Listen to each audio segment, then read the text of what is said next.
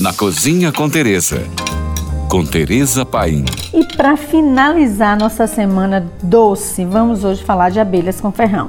Essa espécie batizada de Apis mellifera é oriunda do Velho Mundo, é a mais conhecida entre as abelhas com ferrão.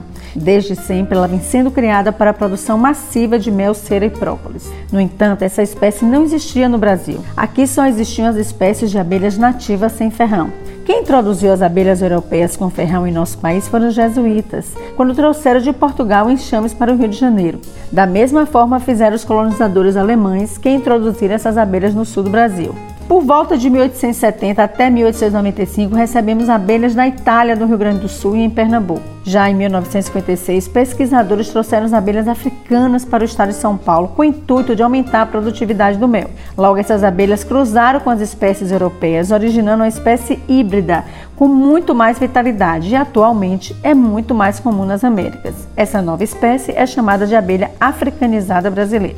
Quando uma abelha operária se sente ameaçada, ela utiliza o ferrão em quem estiver por perto. Muitas vezes ela consegue retirar as farpas da vítima que foi ferroada e ainda sobreviver, mas às vezes morre imediatamente.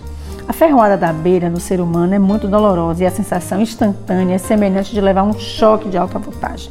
Apesar disso, o veneno da abelha, conhecido como apitoxina, não causa maiores danos e hoje já é usado como valor terapêutico, pois possui efeitos positivos na região que foi injetado. Por outro lado, pode ser um perigo grave ou mortal, se em grande quantidade, para quem é alérgico à sua composição.